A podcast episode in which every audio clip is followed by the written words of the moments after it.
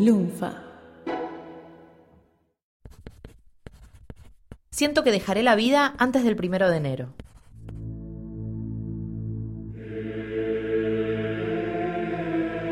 Quiero dar a conocer al pueblo ruso, al zar, a la zarina y a los niños lo que deben entender.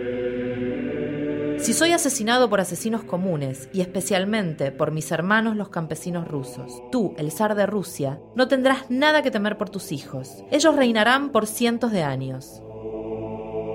Pero si soy asesinado por boyardos, nobles, y si derraman mi sangre, sus manos quedarán manchadas de mi sangre durante 25 años y saldrán de Rusia. Es diciembre de 1916.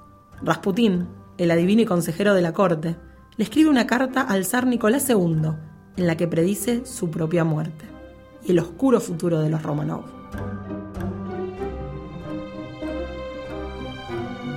Unos meses más tarde, en la esquina de Callao y Rivadavia, en la ciudad de Buenos Aires, Cayetano, dueño de la confitería del Molino, crea el postre imperial ruso. El olor a almendras invade el local, en un homenaje a la recientemente exterminada dinastía de los Romanov. Rasputín, el monje loco, ya es leyenda. Soy Valeria Edelstein. Soy Nadia Chiaramoni. Y en este episodio vamos a hablar de inmortalidad, química, intentos de asesinato y mucha mística. Todo con aroma a almendras. Esto es Contemos Historias. Historias reales de la ciencia que superan la imaginación.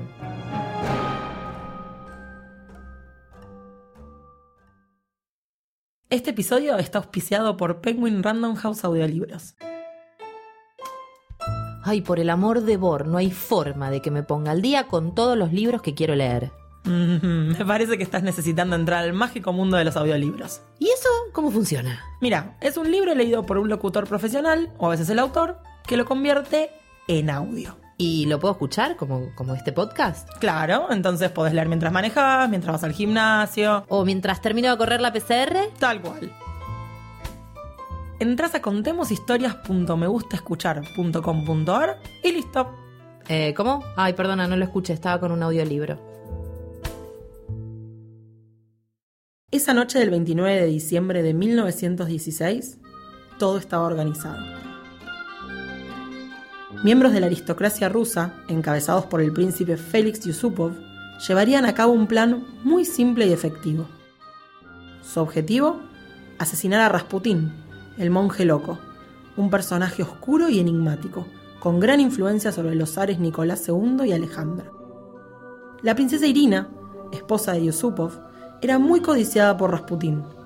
No la conocía en persona, pero sabía de su belleza y sus riquezas. Yusupov decidió usarla de señuelo e invitó a Rasputín a una fiesta en su palacio para que conociese a Irina. Él aceptó de inmediato. Ah, mira qué copado, Yusupov. Amor libre, ponele. Irina no estaba en el palacio Moika ese día, ni siquiera estaba en Rusia, pero Rasputín no lo sabía. Se está retocando en su habitación, fue la excusa de Yusupov mientras le ofrecía vino y pasteles a Rasputín.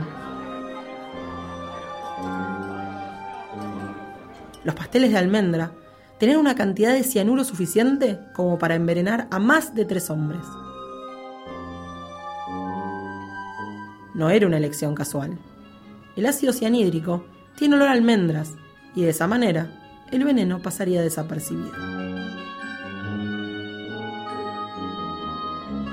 El cianuro es uno de los tóxicos más peligrosos por su rápida y potente acción. Cuando las sales de sodio o potasio del cianuro entran en contacto con el ácido clorhídrico del estómago, se transforman en ácido cianhídrico. El ácido cianhídrico es un veneno prácticamente infalible.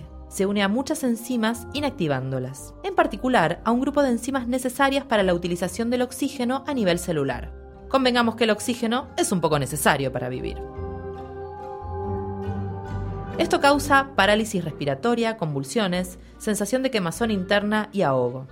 Las pulsaciones se vuelven más lentas, la temperatura corporal baja y finalmente el envenenado muere al cabo de poco tiempo. Rasputín consumió bastantes pasteles acompañados de numerosos vasos de vino. La cantidad de cianuro que había ingerido era descomunal. Para ahí, entonces. Y entonces tomó una guitarra y tocó y cantó temas del folclore ruso. No se moría, sino que además estaba bastante divertido. Yusupov tuvo que estar una hora haciendo lo mismo para disimular. Ni noticias del envenenamiento. Rasputín seguía vivito y coleando para desesperación de los conspiradores. Yusupov empezó a creer que, tal como decían, Rasputín era inmortal. Pero si no se moría con todo el cianuro que había consumido, entonces es verdad que era inmortal. Nah, hoy tenemos dos posibles explicaciones para su inmunidad. Rasputín podría tener acloridria, una condición en la que el estómago no produce ácido clorhídrico o produce muy poco. De esta forma, el cianuro de los pasteles no se convertiría en ácido cianhídrico y por lo tanto la cantidad ingerida no sería suficiente para causar más que un leve malestar. Ah, pero eso está buenísimo. Eh, no tanto. La ausencia de ácido clorhídrico en el estómago puede ayudar a que crezcan algunas bacterias y eso puede desembocar en mala absorción de nutrientes y diarreas frecuentes. Y bueno, una de cal y una de arena. La segunda posibilidad es que en el mismo banquete en que Rasputín estaba siendo envenenado, las copas hayan contenido el antídoto. Algunas sales de cobalto pueden secuestrar el cianuro. Las sales de cobalto se usaban para colorear vidrio, como el de las copas. Y también se usan para colorear el delfín marplatense que te indica si va a ser un día lindo de playa o va a llover. Pero eso lo vamos a contar en otro episodio. Yusupov finalmente dijo que subía para hablar con Irina. En realidad, buscaba a Vladimir Purishkevich, que estaba en el piso de arriba. Purishkevich era un político de extrema derecha, perteneciente a las Centurias Negras, un movimiento antisemita conservador que apoyaba el régimen zarista. Yusupov quería abortar el plan, pero Purishkevich lo convenció de que le disparase con su pistola por la espalda. Era la única oportunidad.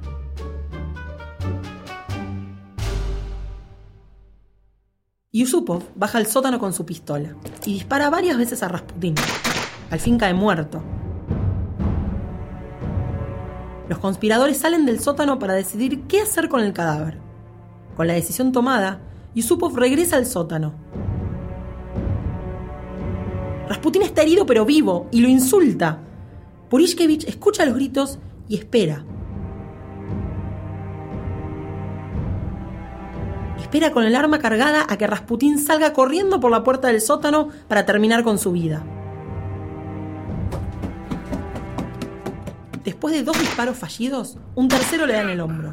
Cae y Purishkevich lo remata de un tiro en la cabeza. Por las dudas, velan a Rasputín hasta las 5 de la mañana y para asegurarse, deciden tirarlo al río Neva, en el que es encontrado dos días más tarde. La autopsia reveló la causa de su muerte. El cianuro finalmente había hecho efecto. No. ¿Las balas habían causado una herida mortal? Tampoco. Rasputín murió ahogado. Ni el cianuro ni las balas pudieron con él. Un verdadero duro de matar.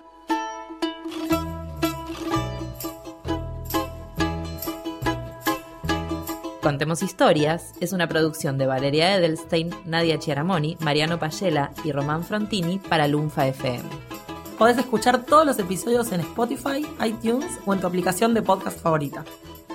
Pueden seguirnos en Twitter como arroba valearvejita y arroba nschiara. Y no dejes de entrar a lunfa.fm, donde vas a encontrar un montón de otros podcasts increíbles. Gracias por escuchar y compartir.